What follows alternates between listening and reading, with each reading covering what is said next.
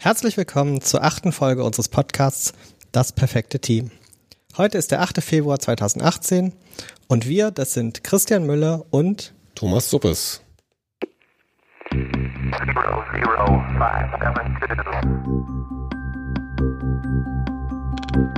How to build the perfect team.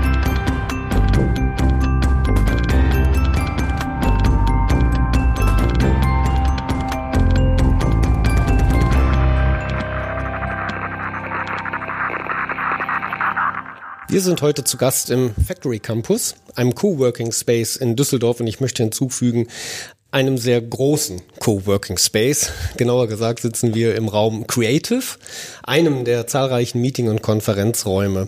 Und äh, an dieser Stelle möchte ich gleich schon mal ein großes Dankeschön loswerden. Dankeschön Factory Campus, dass wir heute hier sein dürfen und hier unseren Podcast aufzeichnen dürfen. Zu Beginn äh, war der Ralf Neuhäuser so nett und hat uns zusammen mit unserem Gast, dazu gleich aber etwas mehr, äh, einmal hier durch die Räume geführt, die Hallen, welche Flächen hier noch ausgebaut werden, wie noch weiter modernisiert wird. Hier arbeiten schon sehr viele Leute, im Durchschnitt bis zu 150, 200 haben wir hier gerade gehört, sind das schon mal so an einem Tag. Ähm, es werden noch viel mehr werden und ich spoiler mal so ein bisschen. Ich glaube, wir machen da vielleicht noch mal eine Sendung drüber, Christian. Das glaube ich auch so, was ich heute gesehen habe, sieht das alles sehr spannend aus. Genau. Aber unser Gast heute, heute soll es nicht um den Factory Campus gehen, heute geht es um etwas ganz anderes. Und unser Gast heute in der Sendung ist Sven Wehlmann. Sven Wehlmann von Vitra, schön, dass du da bist. Ja, vielen Dank, dass ich heute da sein darf und mit euch den Podcast aufnehmen darf. Sven, ähm, was, was genau, warum sitzen wir eigentlich hier? Von Vitra bist du? Was genau machst du eigentlich bei Vitra? Ja, das ist eine gute Frage. Ähm, was mache ich bei Vitra? Also meine äh, Jobbeschreibung heißt Workplace Development. Ähm, darunter kann sich natürlich jeder überhaupt nichts vorstellen. Aber die Frage ist, ähm, ja, ähnlich wie, wie wir heute über den Factory Campus gegangen sind, gibt es Themen in der Arbeitswelt, die Unternehmer bewegen, äh, die, die Coworking Spaces bewegen, die äh, verschiedenste Arbeitsszenarien bewegen und dort steigen wir ein und beraten, begleiten Unternehmen, die vor Veränderungen stehen, ähm, räumlicher Natur, organisatorischer Natur und kommen dann eigentlich als Möbelhersteller, wie du es schon gesagt hast, auf den Raum und äh, den gestalten wir gemeinschaftlich mit denen. Workspace Development Spezialist bist du. Place. Workplace. Ich komme immer durcheinander bei sowas. Kein Problem. Äh, genau. Bist du, ähm, so kommt man ja selten auf die Welt, glaube ich. Ähm, wie bist du denn da hingekommen, dass du nachher in so einem Job gelandet bist? Tja, wie kommt man dahin? Also äh, wie, wie es sich, äh, ich glaube, in, in sämtlichen äh, CVs dieser Welt bewegt, kommt man irgendwie durch Zufall dahin. Und äh, ich habe ihn eigentlich gestartet mit einer, mit einer klassischen Ausbildung als Bürokaufmann. Damals aber schon in der Unternehmensberatung für Hotellerie, Gastronomie. Und äh, ja, da kam schon das erste Mal das Thema Veränderung, das Thema Raum, wie stelle ich ein Unternehmen auf, ähm, so, so in den Sinn. Da war ich irgendwo knappe 20. Ähm, und dachte mir, nachdem ich die Ausbildung beendet hat, naja, jetzt machst du mal was Richtiges. Und äh, habe Wirtschaftsjurist oder Wirtschaftsrecht studiert und äh, das Studium nach drei Jahren abgeschlossen, aber immer mit dem Hintergrund, naja, eigentlich möchte ich eine Basis haben, um in die Beratung, Vertrieb, Sales irgendwo zu gehen. Und äh, habe da eine, eine Ausschreibung gelesen ähm, und bin vom schönen Ruhrgebiet äh, ins noch schönere Weil am Rhein gezogen, ähm, was natürlich ein Kulturschock war auf der ersten, äh, im ersten Step. Aber ja, habe dann da die Vitra kennengelernt und bin da in den Job reingerutscht, mehr oder weniger. Ja. Also du bist direkt vom Studium schon dann zur Vitra. Direkt, direkt also mein erster, mein erster großer Job nach dem, nach dem Studium ist die Vitra. Mhm. Und da bin ich jetzt seit über sechs Jahren. Jetzt meine ich gelesen zu haben, dass du irgendwie noch einen Standbein in Neuss hast. Pendelst du heute oder? Äh, nein, also ich bin äh, ähm, ähm, für, mein, für meinen Job in Neuss oder habt ihr meinen Standort in Neuss, ähm, betreue das äh, bis Ostwestfalen, also das komplette Ruhrgebiet mit dem Thema. Und äh, ja, bin aber auch äh, immer mal wieder im, im Headquarter in, in Biersfelden oder in Weil am Rhein mit Kunden. Also pendel ich durchaus durch die Republik für das Thema New Work. Ja, das heißt, du sitzt wahrscheinlich sehr wenig an deinem eigenen Workplace, sondern Mein, mein, mein Workplace, äh, wenn ich ehrlich bin, ist es das Sofa oder der Küchentisch, je nachdem, wo gerade Platz ist. Ähm, von daher, ja, aber, aber das äh, spiegelt aber auch ein bisschen die neuen Arbeitswelten wieder. Ähm, wir arbeiten da, wo wir, wo wir können, wo wir gerade, wo wir gerade sind. Vieles passiert bei mir im Auto, passiert irgendwo äh, unterwegs, äh, gerade hier vorne ums Eck noch im, im, im Starbucks die letzten Mails gemacht, dann hier rüber in den Factory Campus. Ähm, also von daher ist es eigentlich ja so ein, so ein Free Flow, wo meine Arbeit stattfindet und äh, natürlich häufig beim Kunden. Ich glaube, wir sollten kurz einen Ausflug machen. Wir haben jetzt Vitra und Möbel gehört, aber für die, die Vitra gar nicht kennen, wäre es vielleicht ganz interessant, zwei, drei Worte darüber zu verlieren, was Vitra so alles macht und wie alt Vitra vielleicht schon ist. Tja, zwei, drei Worte ist jetzt das. auch gerne ein paar mehr. Naja, aber, aber- bevor das so hinten rüberfällt. Das ist so ein bisschen das, äh, ist ein, eines der, der, der super spannendsten Themen, ähm, zu, zu überhaupt erzählen, wer Vitra ist. Und äh, das ist ein, wäre ein äh, abendfüllendes Programm, äh, dort einzusteigen wo wir herkommen, was wir machen, wie unsere Herangehensweise ist. Aber ums ums kurz zu machen, ist ähm, wir oder die Familie äh, Fehlbaum hat die Firma in den 30er Jahren gegründet, damals noch als Ladenbauer und äh, ähm, daher kommt auch der Name Vitra von Vitrine. Und den Ladenbausektor gibt's halt immer noch ähm, mit verschiedenen Ausprägungen. Und in den 50er Jahren kam dann das Thema Möbel hinzu. Ähm, die Inhaberfamilie ist nach äh, in die USA geflogen, hat dort die, wie es die Geschichte sagt, einen, einen Stuhl im Schaufenster gesehen und wollte wissen, von wem dieser Stuhl ist.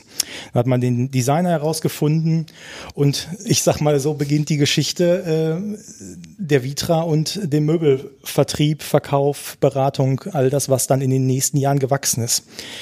Spannend ist dazu vielleicht noch zu erwähnen der, der, der, der Campus in Weil am Rhein, der in den in den 80er Jahren so gestartet ist und mittlerweile eine Pilgerstätte der Architektur und Designliebhaber ist. Du warst vor, vor zwei Wochen auch noch vor Ort und äh, durftest mal die, die Luft schnuppern. Also wir haben mittlerweile über 300, 350.000 Besucher jedes Jahr auf dem Campus, die sich nur mit dem Thema Vitra auseinandersetzen und äh, ähm, von äh, Familien mit Kindern über Designliebhaber, da ist für jeden irgendwo was dabei. Ja, Vielen Dank für die Einladung. Ist aber auch schon ein interessanter Punkt, nämlich äh, wenn man heute äh, auf den Campus kommt, und ich weiß nicht, woran ihr so denkt, Christian, wenn du Campus hörst, ne? Also ich denke an meine Uni, das war ein Betonbau, ne? Campus dort. Das war charmante, ja eben nicht charmante 60er, 70er Jahre. Ja. Äh, So ging's mir auch. Also ich musste an den Campus in Bochum denken, der ist auch nicht gerade charmant. ähm, die FH hier in Düsseldorf hat einen ganz netten Campus. Und in Bonn natürlich, da war ich selber nie Student, aber das hat, das hat schon was, was man als positiven Campus im Sinne einer, einer Wiese und eines großen Freiraums bezeichnen kann. Ja, ist ein bisschen wie Düsseldorf. Ne? Ihr seid aufs Feld gezogen damals, Vitra, vor vielen Jahren, glaube ich. Ne? Da war das ja noch ein recht unbebautes Gelände und es ist eine ganz schöne Fläche, ne? dieser Campus, der der einnimmt, auf dem so verschiedene Gebäude sich heute so finden. Und wenn man so als Besucher hingeht, dann ist es aus meiner Erfahrung jetzt so ein kon consumerorientierte Sicht, sondern es sind so Dinge, mit denen wir als Verbraucher in unseren Wohnungen sowas zu tun haben. So mal ganz grob. Ähm, wir sind ja heute so im Bürobereich unterwegs und interessiert New Work Workspaces. Ähm, das findet sich auch bei euch schon so wieder, aber Design steht im Vordergrund. Spannende Architekturkonzepte, spannende Gebäude sind dort zu sehen. Ähm, anders und viel zu entdecken. Man kann echt viel Zeit verbringen, habe ich festgestellt. Und ihr habt übrigens auch tolle Führung, wenn ich das nochmal so sagen darf. Gebe ich gern weiter, danke.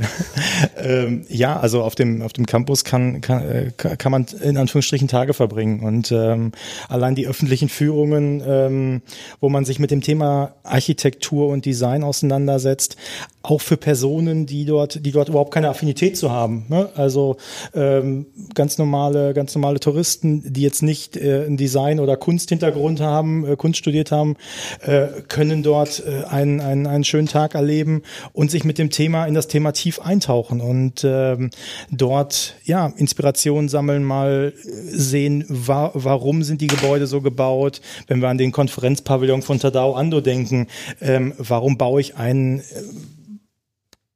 Beton ein Sichtbetonbau, ähm, der kaum, der kaum irgendwo äh, Licht hat in, im Keller ähm, ah, und baue dann dahin auch noch einen, einen Weg, wo ich nur alleine, äh, einen Meditationsweg, wo ich nur alleine drüber gehen kann.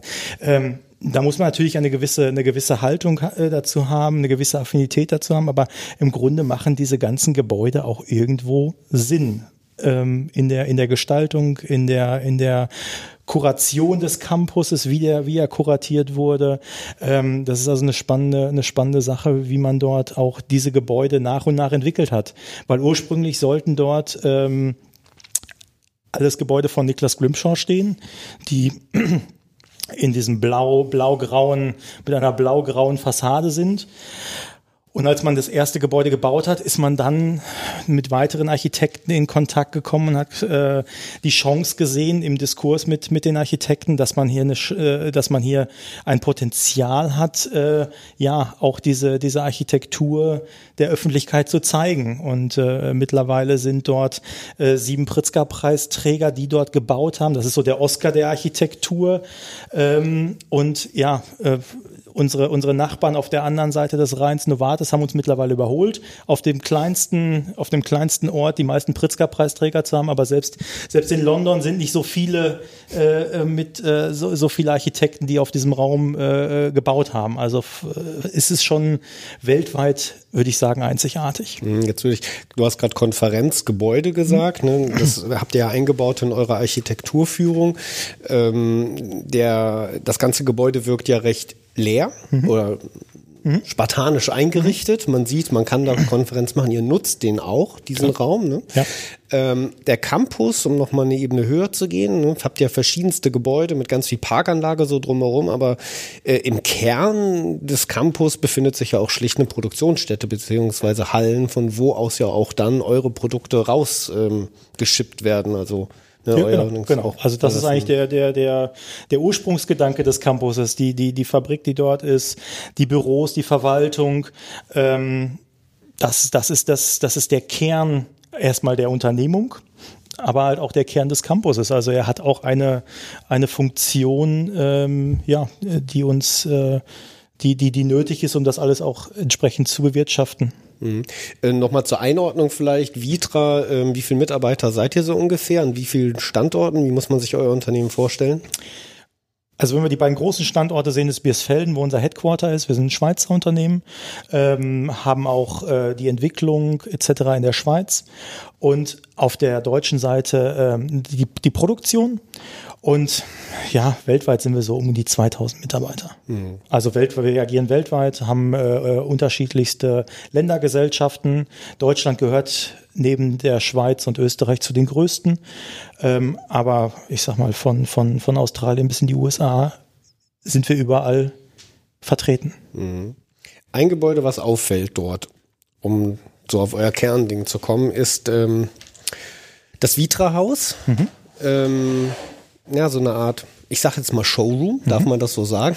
Das darf man so sagen, ja. Äh, Also ein offenes Haus, wo ich, ähm, ich glaube, das ist auch ein bisschen das, das Zentrum, da sind ganz viele Leute, habt ihr unten drin ein kleines Restaurant, Shop auch äh, drin und über mehrere Etagen kann ich so die Vitra-Welt äh, erfahren und ja, werd so mit euren Produkten so konfrontiert, beziehungsweise schau rein. Ist aber kein Verkaufshaus, so in dem Sinne. So habe ich es jetzt verstanden, sondern eine erste Annäherung daran und ich krieg so ein Gefühl dafür, was für Produkte habt ihr und wie kann man die im Technikjargon vielleicht konfigurieren. Was, was kann ich mit den Dingern denn eigentlich ja. so machen? Es ist ja nicht so einfach nur ein Ding so am Stück so, sondern das präsentiert sich in unterschiedlichen Räumen auch in unterschiedlichen ja, Facetten vielleicht. Na, und so sieht man viele Leute, die da durchschlendern und schauen sich an, was macht man dort mit. Und dann kommt man an äh, Stühle vorbei, deren Bezeichnung ich jetzt leider wieder vergessen habe, die so ein bisschen nach Bürostuhl schon anmuten, äh, dort aber in so Situationen wie Esstische, so ganz normal, so wie sie, glaube ich, ursprünglich äh, gedacht waren. Also man sieht so verschiedene Kontexte dort, dort damit drin. Äh, Der, dieser, dieser private Gebrauch der Möbel, ist das so der Kern noch von Vitra oder wo seid ihr eigentlich heute anzusiedeln? Also die Wohnmöbelkollektion gibt's eigentlich erst seit 2004. Eigentlich ganz spannend, ähm, weil wir viele Produkte sind schon immer, standen schon immer am Esstisch oder standen auch schon immer irgendwo im Homeoffice etc. Aber diese, diese, dass wir wirklich eine Kollektion kuratiert haben mit unseren Klassikern, ist, ist, ist 2000, äh, 2004 passiert. Also noch gar nicht so noch gar nicht so lange. Wir haben äh, eine, eigentlich eher den Schwerpunkt im, im, im Office und Büro gehabt. Natürlich haben wir die Klassiker von den Eames und den Nelsons, ähm, die eigentlich überall einsetzbar waren und auch heute noch sind. Äh, äh, ein, ein Aluminium-Chair, der macht sich im Konferenzraum sehr, sehr gut, der macht sich am Esstisch sehr gut und äh, auch im Homeoffice äh, kann, ich, kann ich den einsetzen. Das ist die, die, die Stärke auch dieser, dieser Produkte, die Langlebigkeit und dass es Klassiker sind, dass ich mich eigentlich nicht optisch dran, dran satt sehe. Ähm, aber diese, diese Produkte waren, waren nie irgendwie klassifiziert. Ich glaube, das ist auch nicht die Idee der Designer gewesen, zu sagen, dieser, dieser Stuhl ist nur für diesen Einsatz, sondern man hat eigentlich geguckt, wie, wie, wie sind diese Produkte in den täglichen Kontext einzuordnen. Und äh, da nutzt ihn, glaube ich, jeder so, wie er, wie er ihn mag und wie er ihn, wie er ihn entsprechend gebrauchen kann. Das Vitra-Haus, wie du so schön sagst, ist eigentlich eher so eine Inspirationsstätte, für mich zumindest. Äh, wenn ich dort durchgehe, ähm, dort passiert alles, jedes Quartal sehe ich dort eine neue Szenerie, sehe ich dort einen neuen Bereich, der neu eingerichtet wurde und wieder auch für mich einen neuen Blick auf die, auf die Produkte bringt weil die wieder in einen neuen in einen neuen Kontext eingeordnet sind. Wir hatten dort mal äh, einen, einen Dschungel, wo alle möglichen Produkte auf einmal in Grün und äh, in Naturfarben zu sehen waren. Und da denkt man sich, das sind doch nicht die Produkte, die sonst irgendwo klassischerweise an einem Konfer in einem Konferenzraum stehen. Und das ist eigentlich so das Spannende unserer unserer Kollektionen, dass wir die ja immer wieder in in einen neuen Bereich äh, integrieren können und dieses Thema der Collage spielen können. Und äh, da sind äh, da sind Produkte aus den 50er, 40er Jahren, die dann auf einmal mit, mit Produkten aus der, aus der Jetztzeit, aus 2000, aus 2017, 2018 miteinander in einen Raum gestellt werden, aber zueinander passen, die Funktionen miteinander teilen und halt auch ein Gesamtbild geben, äh, einen, einen, einen kuratierten, einen kuratierten Bereich, einen kuratierten Raum. Und äh, ja, das ist, glaube ich, auch so ein bisschen die Stärke, die unsere, die unsere Produkte haben. Das wäre jetzt nämlich auch die Frage, Vitra, für, für einige ist Vitra, glaube ich, sehr bekannt, da brauchen wir gar nicht viel erklären. Und für die, die es vielleicht für die es nicht ganz so bekannt ist, was, was ist so euer USP, ne? Was ist so Vitra? Wie würdest du Vitra so als Marke, was habt ihr denn da so für ein Brand kreiert? Tja, das ist äh, auch, auch eine spannende Frage. Äh, ich glaube, da, da diskutieren wir intern wie extern äh, sehr, sehr, sehr, sehr viel drüber. Ähm, auf der auf der einen Seite haben wir natürlich die, die, die Klassiker, die, die viele vom, vom Sehen her kennen, ähm, aber wir was, was, was ich sehr, sehr spannend finde, ist, dass wir immer wieder neue, neue Ideen haben, zu Produkten. Ähm, wenn man mal überlegt, dass wir, dass wir äh, Anfang der 2000er noch dazu belächelt wurden, äh, dass auf einmal Sofas äh, äh, in die Büros Einzug erhalten sollten. Ähm, wenn man sich heute den, den Factory Campus mal als Beispiel oder, oder äh, Unternehmen jeglicher Art anguckt, wenn die neue Büros konzipieren, dann ist so ein Sofa und so ein Lounge-Bereich eigentlich äh, Status quo mittlerweile. Und ich glaube, das ist so das, das, das, was uns ausmacht, dass wir, dass wir schauen, wo, wo geht die Reise hin, wie können wir darauf antworten, ähm, wenn man sich auch die, die Entwicklung anschaut. Ähm, wo wir das manchmal herholen. Also wir haben ja ein Museum bei uns auf dem, auf dem Campus, Vitra Design Museum und teilweise kommen die Inspirationen aus den Ausstellungen. Und äh, wenn man an Museum denkt, denkt man so ein bisschen an museal und alt und äh, wir zeigen so die Retro-Perspektive der, der Produkte. Nee, sondern da werden auch teilweise, teilweise Trends gesehen ähm, mit der, mit dem wenn wir über das, über den, den, den, den, oder eine der wichtigsten Ausstellungen, die Citizen Office Ausstellung nachdenken, da wurden in den 90er Jahren schon Trends entdeckt, äh, das nomadische Büro. Factory Campus. Mhm. Ne? Also ich arbeite überall, kann überall arbeiten. Damals dachte man noch, äh, äh, ja, vielleicht haben wir irgendwie unsere Telefone im Stuhl integriert oder so. Da hat noch keiner an, an iPhone etc. gedacht. Oder aber auch ein anderer Trend war das wohnliche Büro. Ne? Mhm. Wenn wir über Lounge-Möbel etc. nachdenken. Wir arbeiten von zu Hause, wie ich es gerade auch gesagt habe, ich arbeite vom Sofa aus. Sofasessel. Äh, Sofasessel etc. Ähm, dann, dann war das schon in den 90er Jahren dort irgendwo ein, eine Erkenntnis, die man, die man gefunden hat. Und der dritte Punkt war das technisierte Büro. Damals gab es so eine, irgendwie eine Kooperation mit Siemens. Ähm, die sieht natürlich heute ein bisschen anders aus, aber im Grunde sind das auch Sachen, die, die heute Einzug haben 20, 25 Jahre danach. Und das ist eigentlich so das Spannende. Und äh, wir hatten jetzt vor kurzem eine Ausstellung, äh, ähm, ähm, die ähm, zum Thema künstliche Intelligenz, Robotik etc. Ja, die Frage ist, was wir da für Erkenntnisse rausnehmen und was wir dort vielleicht auch in, in Zukunft äh, in unsere Produkte, in unsere Konzepte mit einbauen können. Mhm. Vitra steht für Innovation, Würde ich sagen, ja. aber ich glaube, vielen, für viele steht Vitra auch schlicht für Qualität.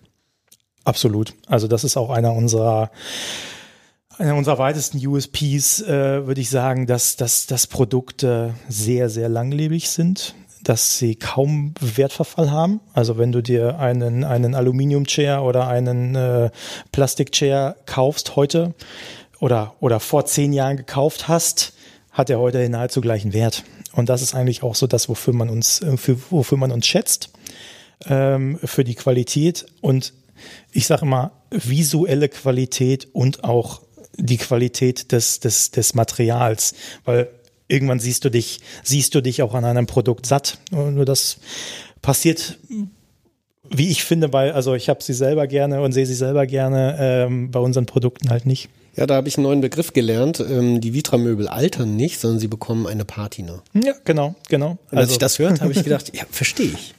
Also wenn man so an diesen ganz berühmten Sessel, du Ja, hast klar. ja hier eine Präsentation mitgebracht, die wir, ähm, glaube ich, im Download auch noch anbieten dürfen, dann in den Show Notes. Also ihr könnt euch das auch noch runterladen. Und da ist eins eurer ganz berühmten Produkte. Ich weiß nicht, 50er Jahre, glaube ich, ist dieser Sessel. Ne? Absolut, also wenn du, wenn du, das ist äh, ein, ein, ein Lounge-Sessel, ähm, ja, und äh, der wurde in den 50er Jahren entwickelt, ähm, um eigentlich den, den, den perfekten Lounge-Sessel äh, zu haben und äh, hat, hat dies auch meiner, meiner Ansicht nach geschafft, äh, denn diese Produkte altern mit, mit dem Nutzer, werden weiter vererbt, äh, sind, sind wirklich Liebhaberstücke, ähm, ja, die man, die man sich einmal im Leben anschafft und aber auch ein Leben lang hat. Also der begleitet einen äh, durch, durch das ganze durch das ganze Leben. Und ich hatte hatte Kunden, wo wo der äh, Sohn sich den nach dem Studium gekauft hat und der Vater gesagt hat, ja, den hast du jetzt dein dein, dein Leben lang. Und das war so, ja, wie man vielleicht eine gute Uhr oder oder äh, sowas verschenkt. Ähnlich ähnlich mit dem kann man kann man das vielleicht kann man das vielleicht vergleichen, wo man wo man ein Leben lang Spaß dran hat. Alle, die glauben, dass dies jetzt eine Werbesendung für Vitra sei, ähm, äh, möchte ich bitten, wenn ihr die Gelegenheit habt, euch mal in so einen Sessel reinsetzen zu können, tut das. Ähm, das habe ich ausgiebig getan, als ich da bei euch unten war und äh, das ist, äh, es ist man versteht es nochmal anders, wenn man diese Produkte ja nicht nur auf so einer Präsentation oder auf so einem Foto sieht, sondern mit denen auch tatsächlich, naja, hantiert, sage ich mal, ne, umgeht oder reinsetzt, sie benutzt und so. Und dann kriegt man ein anderes Gefühl für, ähm, ja, was, was ihr da eigentlich tut und wie lang, mit welchen Zeiträumen man solche Produkte sehen muss oder begreifen muss ist nicht ganz unwichtig, weil wenn du so als normaler Arbeitnehmer, sage ich mal, dich in so einen Stuhl reinsetzt und guckst nachher auf das Preisschild, musst du schon noch mal schlucken. ne? Das äh, sind ja schon ordentliche Preise, aber wenn man dann hört, wie ihr produziert, wie getestet wird, wie intensiv getestet wird, und äh, mir hat jemand erzählt, dass die so äh, rein vom Testen her so auf 300 Jahre Lebensdauer irgendwie ähm, ausgelegt sind oder dass sie es könnten. So, Also diese Testroboter, die immer wieder rein, raus, rein, raus sich setzen. Also bei dem Launcher, über den ich gerade gesprochen habe, haben wir schon zweimal die Maschine, äh, die oder die Testmaschine äh, äh, erneuern müssen. Äh, und der der der der Launcher als solches, das Holz ist nicht gebrochen. Also das ist das ist auch mal eine spannende Geschichte, äh, die gerne erzählt wird, dass da irgendwo das äh, ja die Ingenieurskraft des des Designers damals äh, gegen die heutige Testmaschine ja, ich will nicht sagen gewonnen hat, aber irgendwo äh, doch schon Sich- sich durchgesetzt. durchsetzt, genau. ja, absolut. Aber ich fand es interessant, was du vorhin gesagt hast. Ich denke, das ist ein, ein Punkt, auf den wir nochmal zurückkommen sollten. Ähm, du hast gesagt, die Arbeitswelt verändert sich, die, die Arbeitsumstände verändern sich. Man arbeitet eben auch vom Sofa aus, vom Lounge-Chair aus. Und ich glaube, jeder, der acht Stunden in einem oder auf einem Bürostuhl verbringt, weiß den Unterschied zwischen einem schlechten Bürostuhl und einem guten Bürostuhl zu schätzen. Und selbiges gilt ja auch eben für andere Möbel, auf denen ich arbeite. Da spielt natürlich Design, was dann letztlich auch äh, Nützlichkeit angeht und auch Qualität eine Rolle, wenn ich so ein Möbel in Anführungszeichen professionell benutze. Wenn ich in meinem Büro nämlich dann so ein Sofa stehen habe oder so ein Lounge-Chair und dann verbindet sich das Ganze, wie du schon sagst, es ist nicht mehr ganz so einfach, äh, den Möbeln zuzuordnen, wo sie denn benutzt werden sollten, sondern das mischt sich halt mehr und mehr. Das eben auch was, was traditionell vielleicht eher im Wohnzimmer aufgehoben war, heute auch im Büro rumsteht. Ich würde gleich mal eine Gegenrede halten. Bitte. Ich war ja auch bei euch in dem, äh, wie nennt ihr das, Depot, wo die ganzen Ja. Stühle, so eine Auswahl, ist ja auch eine kuratierte Auswahl, sieht man oben und dann sieht man unten im Keller noch euer Archiv, euer Depot, was da alles drin ist. Und ähm, wenn man da so durchläuft, so chronologisch ist das so ähm, aufgebaut, dann stellt man auch fest, dass es so einen Hang gibt zur Serialisierung ich habe das dann mal Demokratisierung des Sitzens so gelesen, kann man es auch nennen.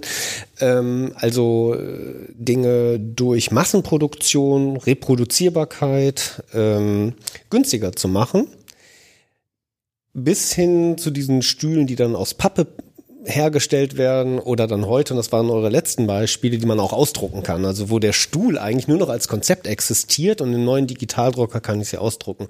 Und das ist vielleicht ja auch so ein Trend, so ein bisschen unserer Zeit, ne? wenn wir jetzt co-worken und wir sitzen heute hier und morgen dann dort.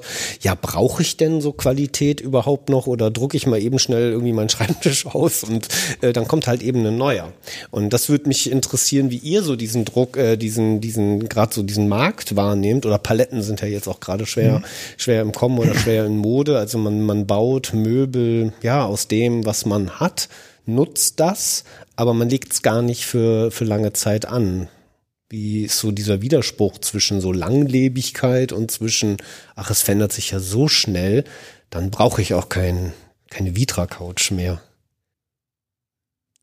Also die, die, die, die Frage, die, glaube ich, dahinter steht, ist, äh, wie, wie antworten wir auf diese Trends? Weil das, das ist ja durchaus, äh, durchaus zu sehen, dass äh, ähm, wenn, wenn Startups, wenn, wenn Coworking Spaces gegründet werden, dass man erstmal so das nimmt, was man, was man hat. Ähm, die Frage ist, ja, wie dann die Evolution dieses, dieses Ortes geschieht. Und dann kommt man irgendwann auch in einen Next Step, würde ich, würde ich sagen. Ähm, man, man, man, man festigt sich, wie es auch mit den, mit den Produkten ist, die dann das Unternehmen entwickelt. Das ist ja so diese, dieser Beta-Status, ne? wenn man sich so die, die, die, auch zum Beispiel die Unternehmen anschaut äh, in den USA, ähm, wenn man sieht, dass Facebook früher die, die alten HP-Gebäude genommen hat und dann halt äh, das reingestellt hat, was man, was man gerade so hatte. Wenn man sich das heutige Gebäude anschaut, äh, ein, ein Norman Foster-Gebäude kuratiert bis äh, auf die letzte Haarspitze, will ich es mal sagen. Und ich glaube, das ist eher so dieses, dieses, dieser Entwicklungs, dieser Entwicklungsstadien, äh, die dann ein Unternehmen hat und dann aber auch die dementsprechenden Räume hat, haben. Und äh, wenn man dann natürlich irgendwo längerfristig äh, die, die Räume einrichten kann, komme ich dann natürlich irgendwann auf, auf Qualität, auf Design, auf, auf kuratierte Räume, ähm, die dann auch auf mein Unternehmen passen sollten. Ja, wir sind heute in so einer Umbruchszeit, ne? Vielleicht. Es ändert sich sehr viel. Auch hier in Düsseldorf sind ja in sehr kurzer Zeit sehr viele Flächen entstanden für solche ähm, neuen Formen der Arbeit. Da gehen wir ja gleich nochmal ein bisschen ähm, detaillierter darauf ein. Ähm, genau. Ich glaube aber schon, dass das ein Spannungsfeld ist, das sich in beide Richtungen ausfüllen lässt. Also ich denke, es gibt sowohl die Leute, die so viel unterwegs sind, dass sie darauf keinen, naja, vielleicht Wert legen würden, aber nicht können, weil sie eben einfach nicht die Möglichkeit haben. Aber auf der anderen Seite ist es ja auch ein, ein Wert zu sagen, ich komme in eine Stadt und weiß, ich finde da in einem Arbeitsort eben einen Qualitätsstuhl vor, den ich dann für die zwei Tage, die ich da benutzen kann. Mir ging gerade noch dieses Bild durch den Kopf, was wir ja kennen, so ein ne, Pionier, der fängt an, halt so das Neue dann ja auszuloten, zu Start-upen vielleicht, ne, wie man es dann heute sagen würde. Dann kommt der Siedler und irgendwann sind wir halt so wieder ne, im gesettelten, diesem Town Hall.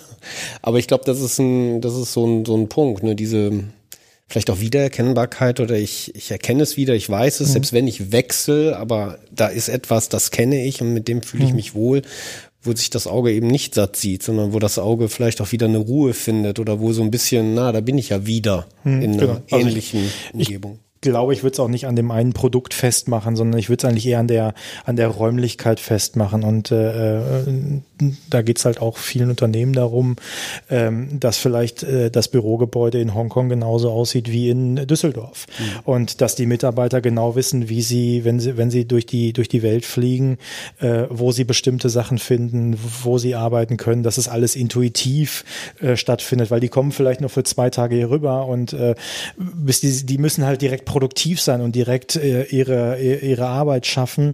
Ähm, und da geht es, glaube ich, eher darum, äh, irgendwo eine, eine Umgebung zu schaffen, die intuitiv, die intuitiv nutzbar ist, wo ich nicht erst überlegen muss und meine fünf Kollegen fragen muss, naja, wie mache ich das denn hier? Wie komme ich an den Drucker? Wo, wo finde ich denn das und das? Sondern äh, einfach äh, ja den, den Raum nutzen kann und sich aber auch direkt wohlfühlen in diesem Raum. Wir können vielleicht mal so starten. Ich tu mal so, habe noch, bin Kunde oder hm. Arbeite in einem Konzern.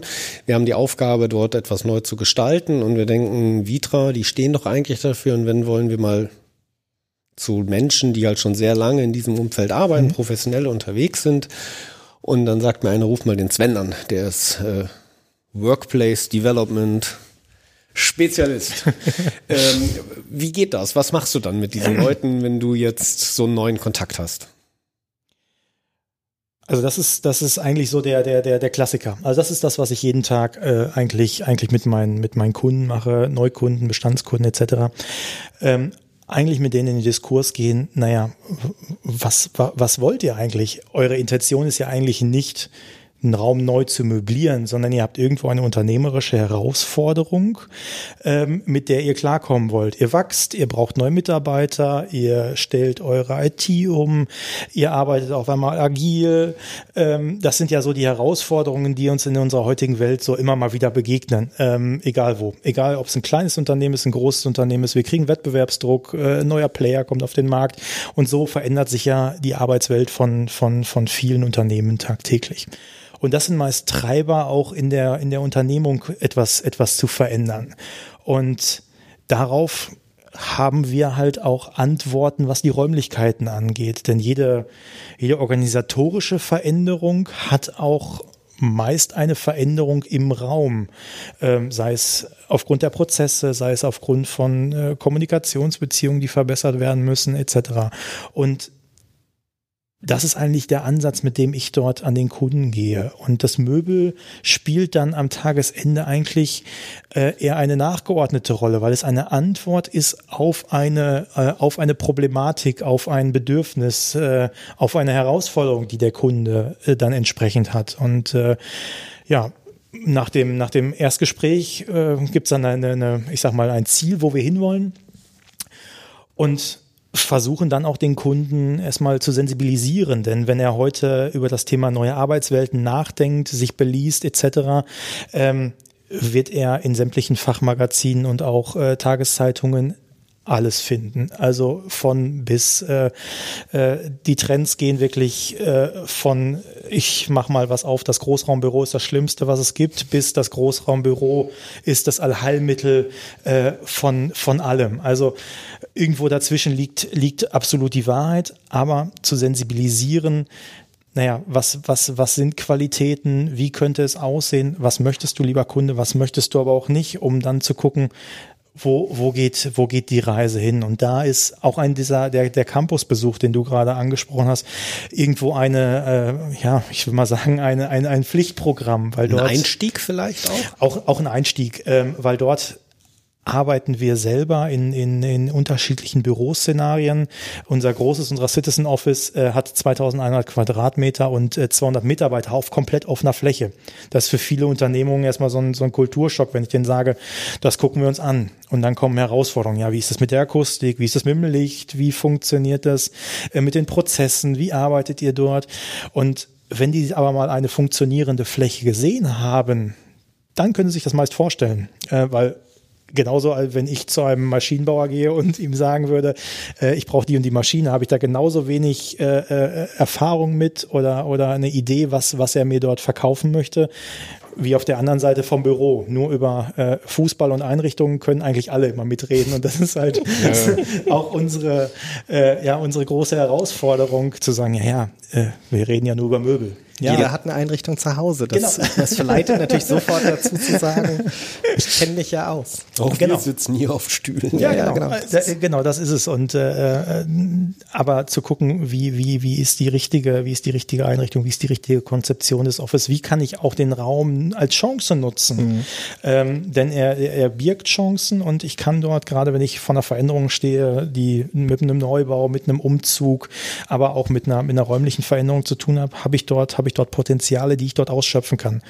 Das machen viele, aber es gibt auch einige, die es nicht machen und die so einfach sagen, hey, ähm, wir, wir, wir wissen, wie es funktioniert und äh, dann, dann ist das uns- okay. Gib uns einfach zehn Stühle und zehn Ja, dabei, Tische äh, und genau. dann Genau. wissen wir Bescheid. Genau.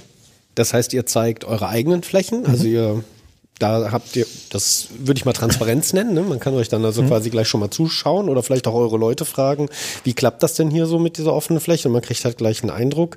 Ähm, simuliert ihr so etwas auch oder habt ihr so, macht ihr Workshops mit den Leuten oder wie geht es dann so weiter, wenn sie so mal sich kundgetan haben, so auf eurem Campus? Genau, das ist dann eigentlich so der, der, der, der nächste Schritt. Ähm, weil meist die erste Reise äh, zu uns ist mit der, mit der Geschäftsführung oder mit der Projektleitung. Nur das sind ja meist nicht die Leute, die dann am Tagesende in den, in den Büros arbeiten müssen.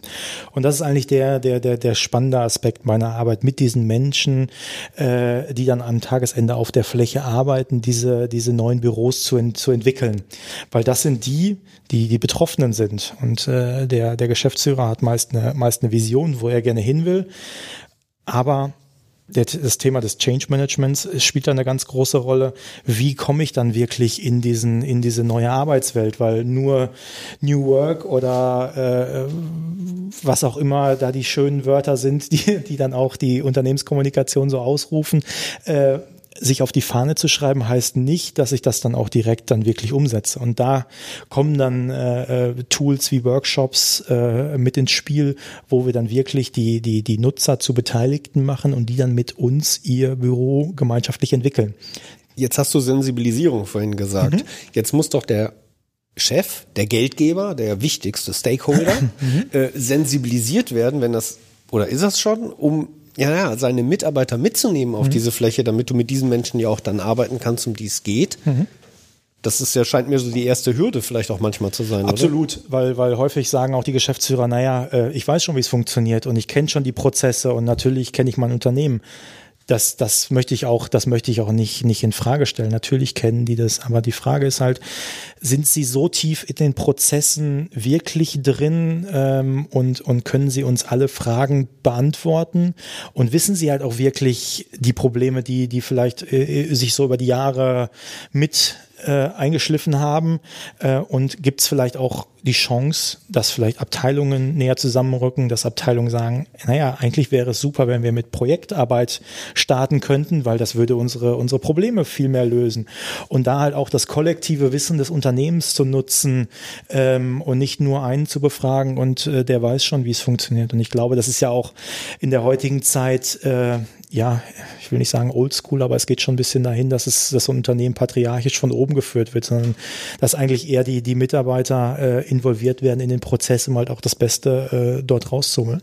Wie macht ihr das rein praktisch?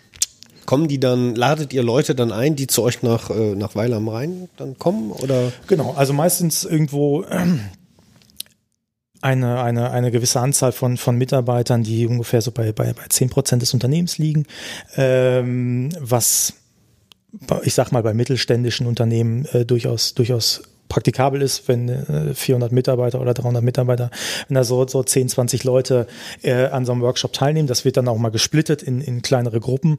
Aber mit denen entwickeln wir halt wirklich in zwei Tagen ihr, ihr Bürokonzept äh, auf einer abstrakten Ebene. Also wir reden dort nicht über Tisch und Stuhl, sondern wir schauen uns die Prozesse des, des, des Unternehmens an und gucken, naja, wie arbeitet ihr eigentlich zusammen? Ähm, mit wem müsstet ihr zusammenarbeiten? Auch mit dem Blick in die Zukunft gerichtet.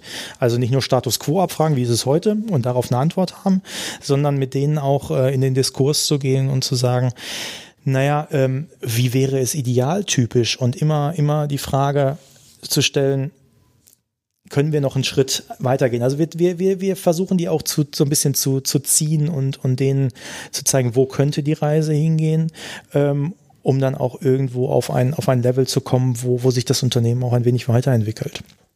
Arbeitet ihr doch dann sicherlich, wahrscheinlich, sind deine Kollegen Innenarchitekten oder Architekten oder, die, oder welchen Hintergrund genau, haben? Genau, also so es wird dann auch äh, Kollegen? ein, ein, ein Team gebildet, äh, so, so wie ihr ja auch. äh, Und äh, das m- besteht meist aus einem, aus einem Moderator, ähm, der dann den Workshop entsprechend führt, einem Innenarchitekten ähm, und dann vielleicht noch externen, äh, vielleicht auch einem Hochbauarchitekten etc., der dann den, den entsprechenden Raum äh, baut. Weil das kann natürlich auch, auch äh, wenn es ein neues Gebäude äh, gibt, kann das natürlich auch äh, Herausforderungen auf das, auf das Ursprungsgebäude haben. Ist es, äh, ist es tief genug? Ist es äh, breit genug? Ähm, wo ist das Treppenhaus an der richtigen Stelle? Sind die, sind die sanitären Anlagen an der richtigen Stelle? Das sind so banale, so banale äh, Fragestellungen, wo man denkt, ja, das wird schon irgendwie funktionieren, aber ähm, das sind meist so Knackpunkte, die wir, die wir auch im Prozess haben. Und da werden dann auch mal Wände eingerissen, wo schon Wände waren. Und äh, so äh, ja, entwickelt sich das Ganze. Und ähm, kommen dann nach diesen zwei Tagen eigentlich auf eine auf ein Ergebnis, ähm, wo wir weiter weiter aufsetzen können und das Ganze dann innenarchitektonisch weiter weiter planen können. Also in diesen Workshops äh, reden wir nicht über Tisch und Stuhl, sondern wir reden eigentlich darüber, wie arbeitet ihr, was braucht ihr für Tools, äh, nach welchen Methoden arbeitet ihr und äh, ähm, wenn ich irgendwo agil arbeite und Scrum einsetze, äh, brauche ich natürlich andere ähm, andere Tools, sprich Möbel, als wenn ich äh, vielleicht in einer Buchhaltung klassisch arbeite, wie ich es vor, vor, vor einigen Jahren immer noch getan habe. Und äh, ja, da ergeben sich dann Konzepte und die werden dann weiter kuratiert ähm, und in, ja, in, in, in, dann in, in Möbel, Farben, Materialien, Akustik, Beleuchtung etc. übersetzt, um dann halt irgendwann nach äh, zu, zu einem zu einem idealen Büro zu kommen, will ich es mal sagen.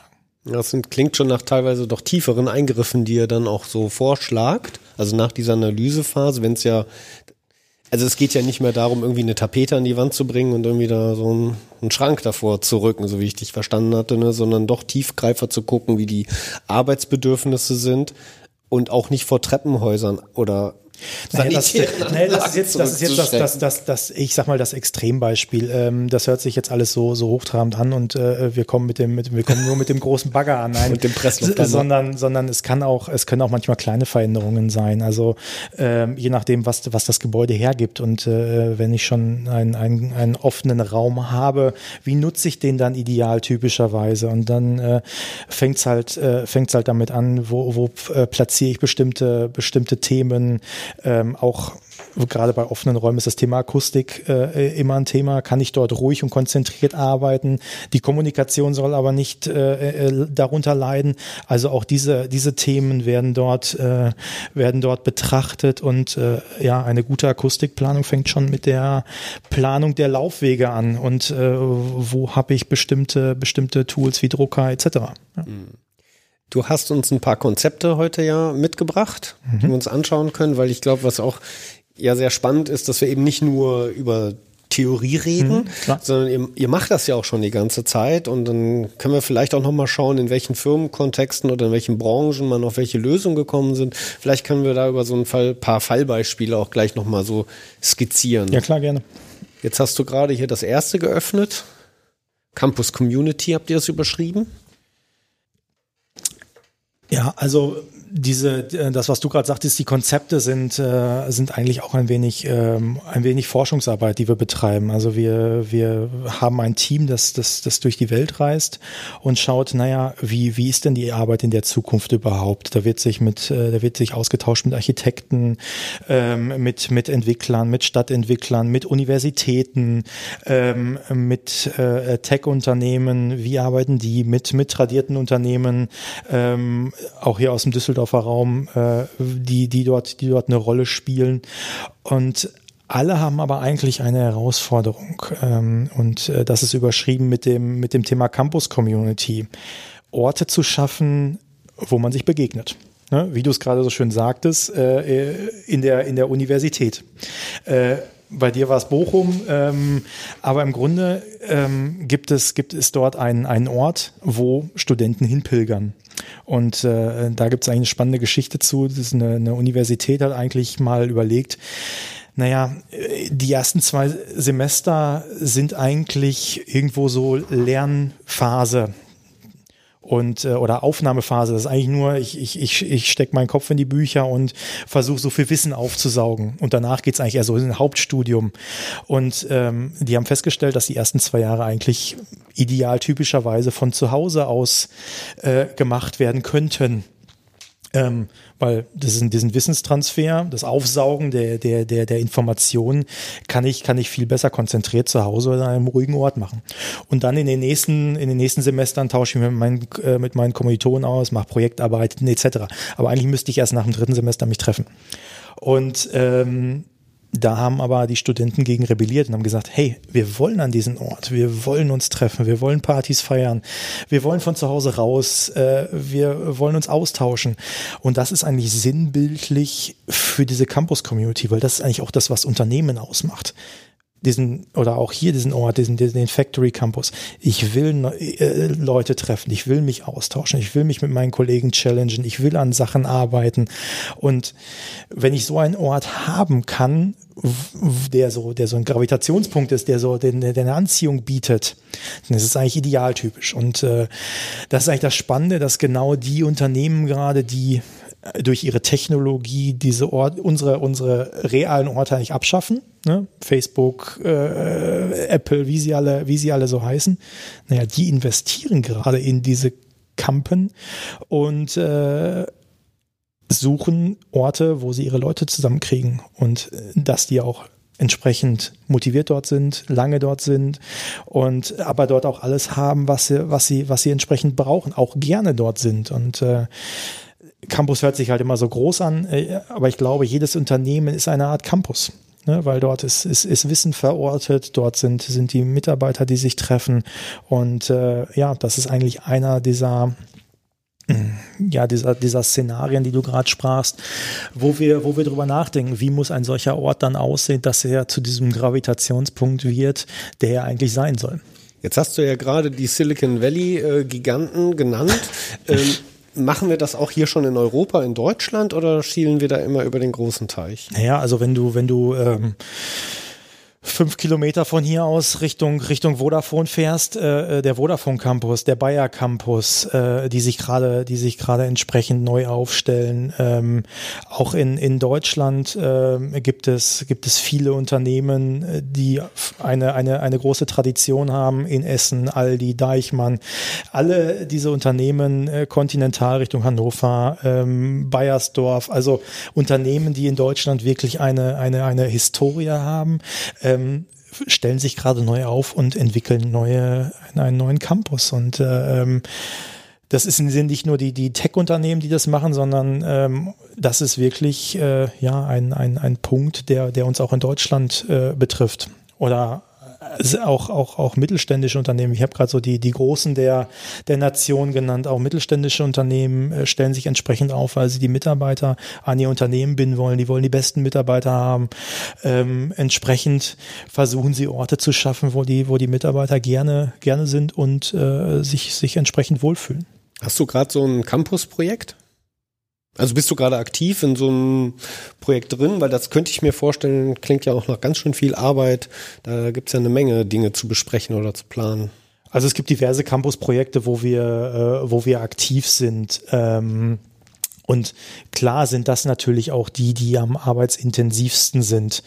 Ähm, äh, erstmal an der Anzahl der Mitarbeiter liegt es, ähm, die dann entsprechend mitzunehmen. Ähm, das, das ist natürlich ein, ein, größeres Rad, was gedreht wird. Und aber auch zu, zu gucken, ja, ja, wo, wo will man sich dann hinentwickeln? Und, und äh, vielleicht sind auch in diesen, in diesen großen Konzernen äh, bestimmte Abstimmungen etc. Äh, intensiver, ähm, als wenn ich mit dem, mit dem Geschäftsführer direkt sprechen kann, weil das sind dann bestimmte Entscheidungswege, äh, die dort eine Rolle spielen. Dann werden äh, bestimmte Führungskreise wieder mit eingebunden, Betriebsrat wird mit eingebunden, etc. Also das sind halt schon Mühlen, die, die, die durchaus, äh, die durchaus vielleicht etwas, etwas länger malen, aber dann am Tagesende auch zum, zum, zum Ziel kommen. Und äh, es gibt ja durchaus Beispiele, äh, die diesen, die diesen Campus auch, auch schon, schon umgesetzt haben, wie, wie gerade BMW in München etc. mit einem riesen neuen, mit einem riesen neuen Headquarter. Ähm, also von daher, ähm, ja, sind das so die, die Herausforderungen, die man hat. Ich stelle mir das aber auch von der Herausforderung her durchaus anspruchsvoll vor, einen Campus oder einen Bereich zu schaffen, in dem das passieren kann, dieser Austausch, dieses Treffen, ähm, ohne dass es am Ende zur Schaufläche verkommt. Also aus meiner Erfahrung, mhm. ich habe viele Büros gesehen in den letzten Jahren. Äh, es gibt durchaus immer diesen, diesen Meetingbereich, äh, Meetingbereich eben nicht, sondern den Bereich, in dem man sich social trifft mhm. oder sollte zumindest. Aber wie effektiv das in der Praxis funktioniert, erscheint mir doch sehr unterschiedlich. Und da gibt es anscheinend sehr, sehr viele Variablen, auf die man sehr genau gucken muss im Vorhinein, damit man sicher gehen kann, dass das auch so genutzt wird, wie es gedacht ist und nicht jeder dran vorbeiläuft und denkt, oh, es sieht ja ganz hübsch aus, aber dahinsetzen tue ich mich nicht. Klar, also da, da spielt, da spielt Kultur eine, eine, eine große Rolle und äh, die kulturelle Veränderung kann ich nicht von jetzt auf gleich äh, wie ein Schalter an und aus switchen. Also ich kann natürlich die, die, die, die, die Umgebung zur Verfügung stellen, aber ähm, diese kulturelle Veränderung muss im Vorfeld gut geplant sein, muss, äh, wie ich vorhin schon sagte, da müssen die Mitarbeiter mitgenommen werden auf dem Weg, dass es dann auch am Tagesende irgendwo die Früchte trägt, die man, die man entsprechend haben will. Und äh, manchmal sind es auch die, äh, falsche Planungen, warum bestimmte Bereiche nicht genutzt werden, weil man sich dort nicht wohlfühlt, weil äh, täglich der Chef alle fünf Minuten dran vorbeigeht und äh, wenn dann Sofa ist und ich habe die Füße hoch, ja, dann, dann, dann, dann nutze ich das natürlich nicht so, wie ich, wie ich eigentlich sollte. Und da kann der Chef noch siebenmal sagen, äh, das ist völlig okay, dass er das macht.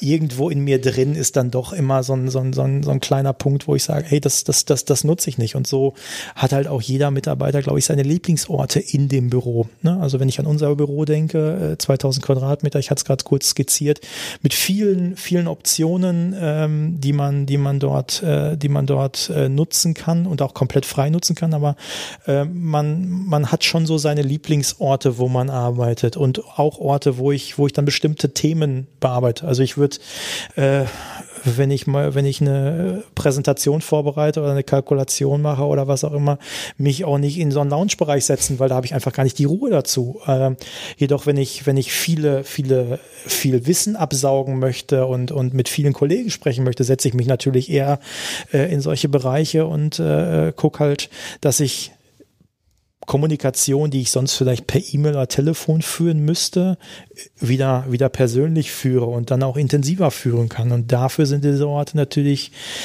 absolut top, wie ich finde. Ähm, also ja, es ist jetzt schwer zu, zu beschreiben bei uns im Office, wo ich da gerne sitze, wenn ich, wenn ich meine Kollegen treffen will, aber äh, das ist an einem Hauptverkehrsweg und äh, da, da, da trifft man sich halt und äh, kann, kann sich entsprechend austauschen. Ich kann mir am Tag irgendwo 10, 20 E-Mails sparen und dieses E-Mail-Ping-Pong, was wir tagtäglich kennen, äh, wird dort vielleicht mit einem kurzen, schnellen 5-Minuten-Gespräch äh, hm. viel einfacher und äh, das ist halt auch der Vorteil so ein bisschen der, der, der, der Offenheit, die man, die man dann entsprechend haben kann. Wo er gerade Verkehrswege sagt, erinnerst du dich noch an Zipgate? Der genau. Lieblingsort genau. von Tim Ja, Reis? genau. Die Küche. Die Küche, genau. Da kommen alle vorbei. Klar. Ich glaube, auch für Zipgate ist das Restaurant so ein bisschen der Campus. Klar. Gefühlt. Ja, sie haben ja auch noch weiter ausgebaut. Ja, natürlich. Jetzt gibt es auch draußen so eine Situation. Was ich ja auch spannend finde, wenn wir bei Campus sprechen, Factory Campus, diese, diese, dieses Spannungsfeld zwischen vom Unternehmen her ganz klein und ganz groß weil das sind die beiden, also ganz groß, aber größer, weil das sind die beiden, die eigentlich genau dieses Problem haben, Wissen zu verteilen. Die ganz Kleinen wollen sich austauschen mit anderen Kleinen, weil sie eben keinen keinen internen Austausch, nicht genug sind, um internen Austausch zu haben. Ähm, die Großen müssen ihr Wissen untereinander verteilen und, und vermitteln dazwischen gibt's wahrscheinlich so eine Größe, wo man vielleicht intern genug zum Diskutieren hat, aber auch noch so eng beieinander ist, dass man diese Campus-Situation nicht dringend braucht, weil man sich eh dauernd trifft. Aber das ist ein spannendes, spannendes Feld, dass es so diese zwei Bereiche gibt, die beide eigentlich eine ähnliche Problematik haben, aber doch so weit voneinander entfernt sind, was die Größe der Unternehmen dann angeht. Dann war's Number, würde ich jetzt sagen, 150. Ne? Also ab 150 scheint sich irgendwas zu verändern, dann verliert man den Überblick, dann muss ich irgendwie was anders machen? Spätestens in dem Fall. Also ich glaube, in dem Fall ist es wahrscheinlich sogar noch viel früher nötig. Aber ja, genau. Ja, aber der Punkt, den du gerade ansprichst, ist ja, ähm, die, die, die Kleinen wollen sich mit den Kleinen austauschen. Ich glaube, mittlerweile ist da, ist da eine andere, eine andere Herangehensweise und eine andere, eine andere Offenheit diesen, diesen genau. äh, Coworking Spaces gegenüber, ähm, dass, dass auch Unternehmen äh, wie, wie Daimler oder äh, äh, Vodafone hier in Düsseldorf diese, diese Bereiche nutzen, um sich entsprechend, um sich entsprechend auszutauschen und externes Know-how auch zu holen und die Ideen halt zu kriegen, ähm, die, die hier auf dem, auf dem Factory Campus passieren.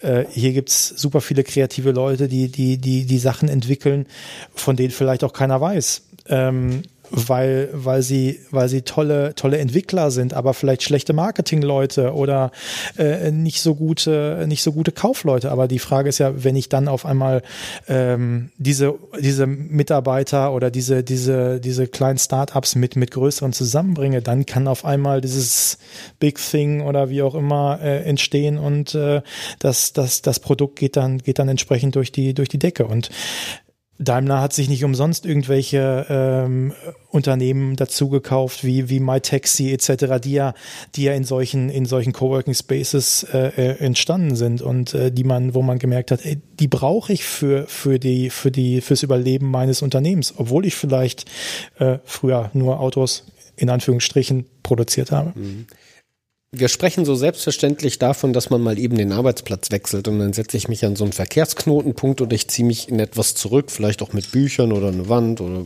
irgendeine gemütliche Situation. Und wir sitzen hier am Tisch und haben alle hübsch brav unsere Notebooks aufgeklappt. Das ist ja aber, eine, das klappt ja noch nicht für jeden so. Ne? Und ich habe das auch hier im Factory Campus gehört, wie mache ich Arbeitsplätze attraktiv für Menschen, die vielleicht viele Monitore brauchen mhm. oder die eben nicht so, so flexibel sind.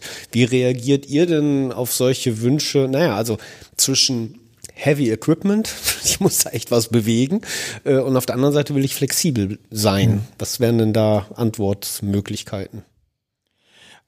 Also grundlegend muss man, muss man gucken, dass man, dass man diese Orte für den größten Teil der, der, der, der Mitarbeiter zur Verfügung stellt. Ähm, Natürlich, wenn ich für meine Renderings große Monitore brauche, äh, muss ich die aber vielleicht auch in anderen Orten zur Verfügung stellen. Und vielleicht ist es dann ein flexibler Bildschirm, der dort, der dort herangezogen werden kann, aber den ich dann entsprechend trotzdem nutzen kann. Aber ähm, das nur für, ich sag mal, diese Flexible Worker zu haben, wär, wäre eigentlich schade, weil wenn äh, die Ingenieure etc. immer an ihrem gleichen Platz sitzen, würde natürlich auch im Unternehmen eine gewisse ja, ein gewisser Wissensflow irgendwo verloren gehen und zu gucken, dass ich auch diese, diese Räumlichkeiten und diese, diese Sonderzonen, nennen wir sie, ähm, umgangssprachlich, äh, Mittelzonen, wie auch immer, äh, entsprechend nutzen kann und dass jeder sie nutzen kann und äh, dass nicht einige, einige Mitarbeiter dann entsprechend benachteiligt sind, weil auch die ähm,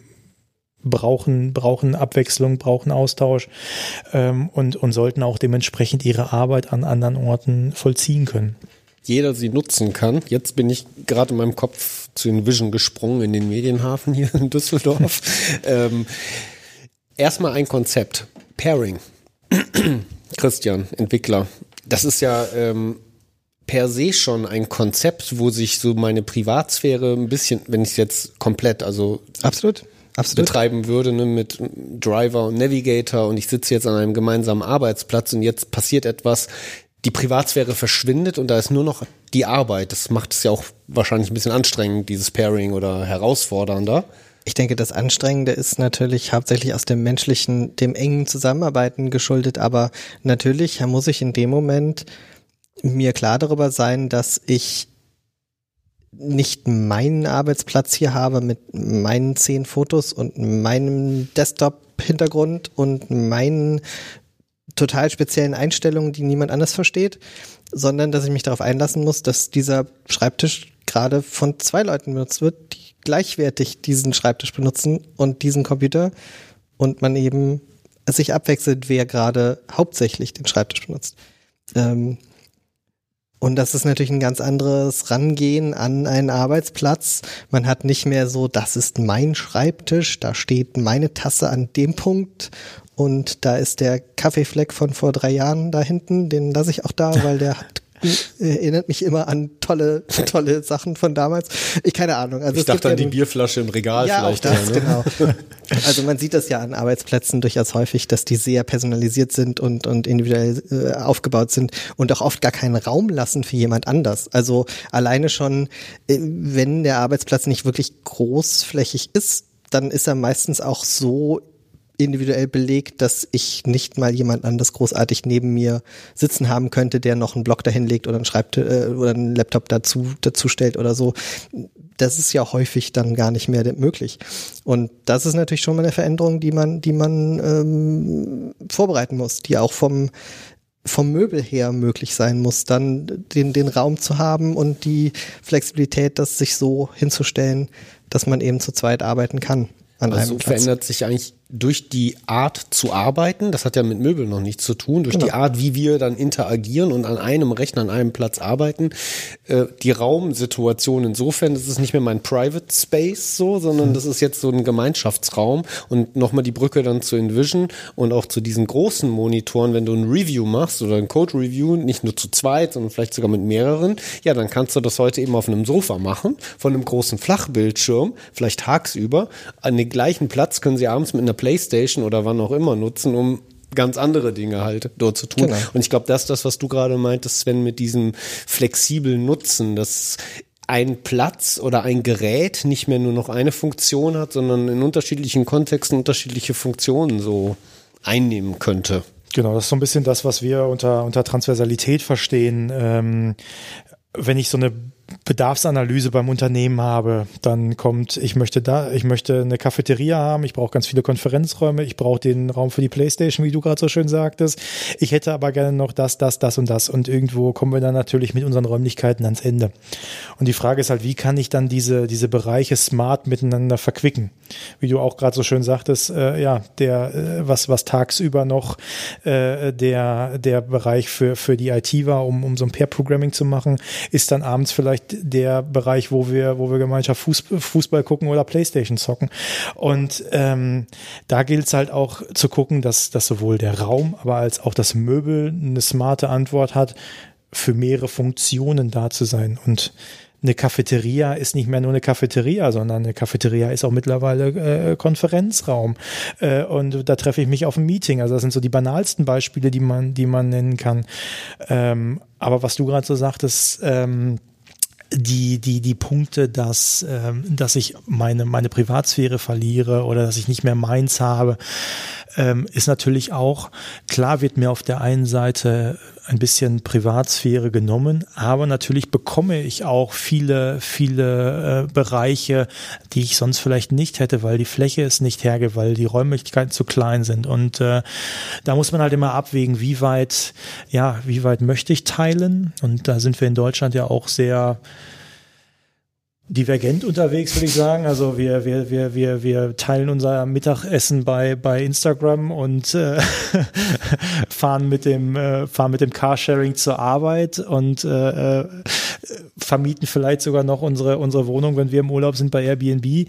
Ähm, das sind ja alles so Trends, die, die, die ja mittlerweile schon etabliert sind. Das ist ja nichts mehr, was, was irgendwo so an den Haaren herbeigezogen ist. Aber beim Arbeitsplatz, da ist immer noch My Home is my castle, so nach dem Motto. Und äh, ja, äh, aber ich glaube, das wird auch äh, in, in, in Zukunft ein, ein Umdenken geben und äh, ja, man, man, man wird mehr in diesen Community-Bereichen arbeiten als an seinem klassischen Arbeitsplatz, weil ich glaube, so als Anst oder als An Anführungspunkt für, für die, die zuhören, ist, äh, man, man sollte, glaube ich, mal täglich überlegen, wie lange sitze ich denn eigentlich noch an meinem Schreibtisch.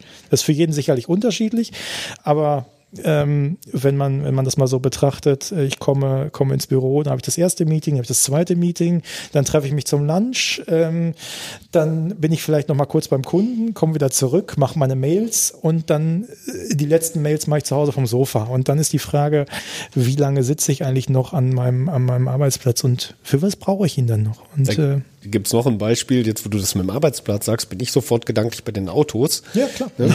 Die heißen ja Automobile, aber es sind eigentlich eher so Stehzeuge und keine Fahrzeuge. Ja, klar. Ne, Die meiste Zeit brauchen wir sie nicht. Gibt's ja unterschiedliche Berechnungen, wie viel bräuchte man denn eigentlich, wenn man sie denn teilen würde. Aber auch unser Herz scheint doch sehr eng verzahnt zu sein mit diesen Gefährten. Irgendwie ist ein starkes Bedürfnis. Nee, das ist mein Auto. Und was ich jetzt daraus höre, das scheinen wir beim Arbeitsplatz doch auch noch weitestgehend so zu haben. Oder gibt's da schon so einen Trend? Merkt ihr das schon, dass da dieses Sharing, Arbeitsplatz-Sharing, dass es nicht mehr mein Arbeitsplatz ist, dass sich das auch weiter schon so fortsetzt? Sind wir da schon lockerer geworden mit unseren Arbeitsplätzen?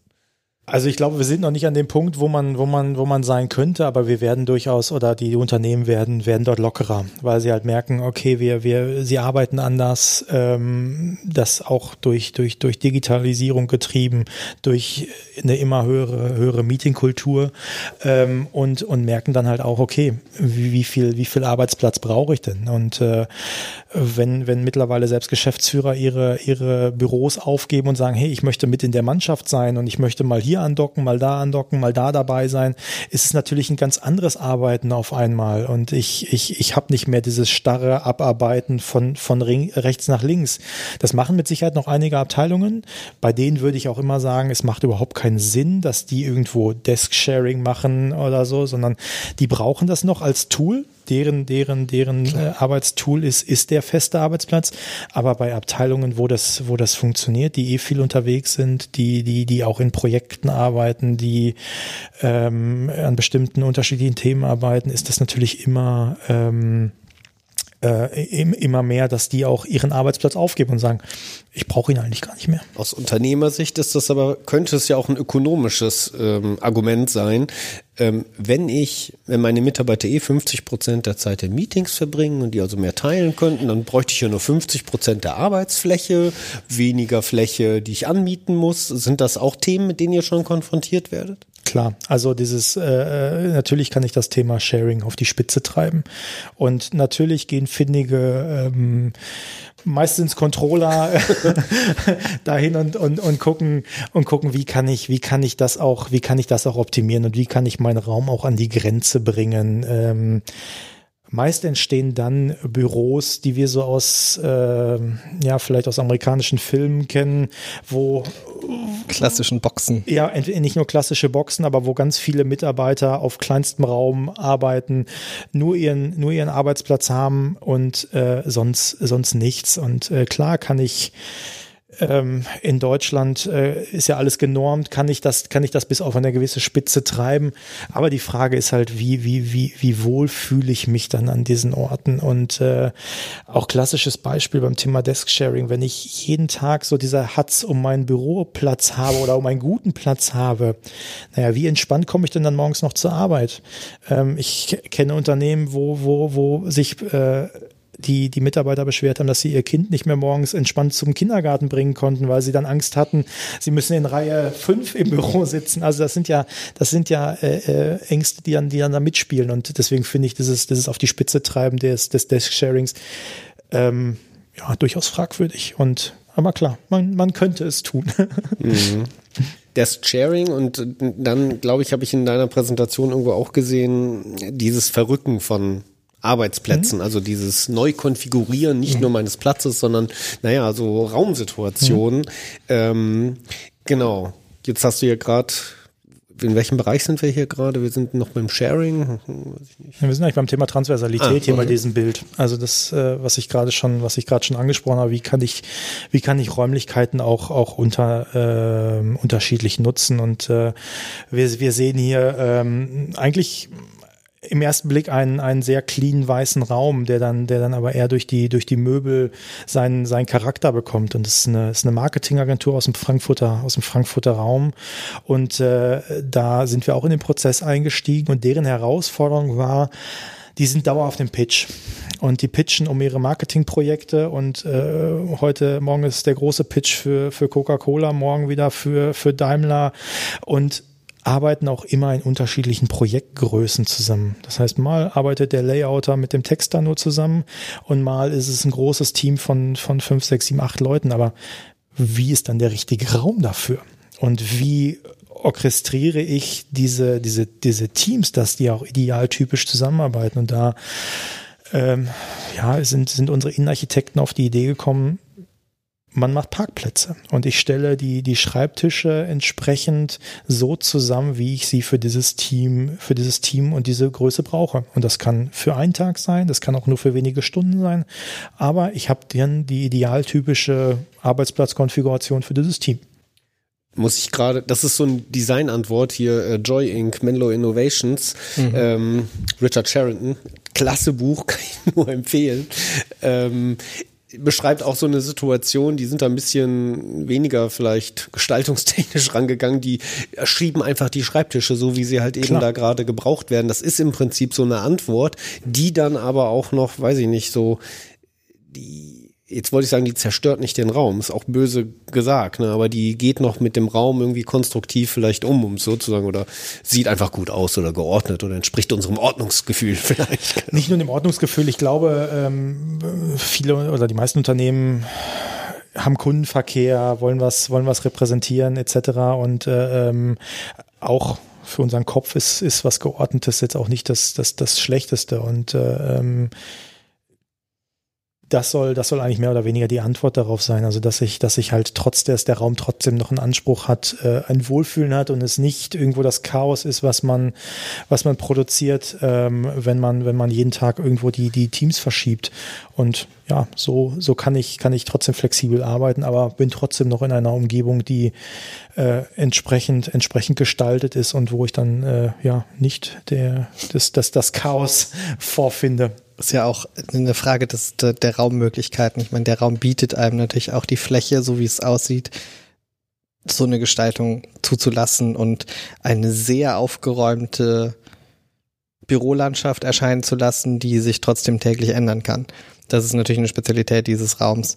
Ähm, ich habe durchaus schon in kleineren Büros erlebt, wo ähnliche Sachen gemacht wurden mit, mit rollbaren Schreibtischen, die aber eben leider keine große quadratische Fläche waren, sondern eher ein, ein kurviges mehr Wohnhausatmosphäre hatten, wo man nicht sagen kann, dass da zwei Schreibtische nebeneinander passen, sondern passt halt nur einer schräg daneben und da wurde halt kreuz und quer gestellt. Das hatte auch, hatte auch Charme, aber das lag auch natürlich daran, dass der Raum viel kleiner war.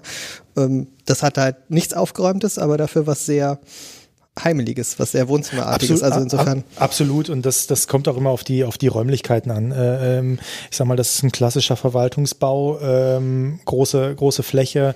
Ähm, aber sowas kann ich natürlich auch äh, in, in kleinen, ähm, bestehenden Gebäuden. Ich wollte gerade fast, fast Fachwerkhäusern sagen, aber klar, äh, wenn wir so die eine oder andere Marketingagentur uns an, an, anschauen, die, die, die hat, die hat so kleine, kleine Räume und produziert, aber trotzdem da einen großen, großen Input raus. Aber ähm, da, da hat der Raum dann einen anderen Charakter. Dann ist es vielleicht das Historische, was, was den Raum entsprechend ausmacht oder ähm, eine, eine andere, andere Aspekte der Gestaltung, die, die den Raum aber zu dem machen, warum ich dort gern bin. Und äh, ich glaube, darum, darum geht es. Und äh, dass, dass auch der, der, der Mitarbeiter, der ist, sagt, hey, in dem Raum, da bin ich am produktivsten.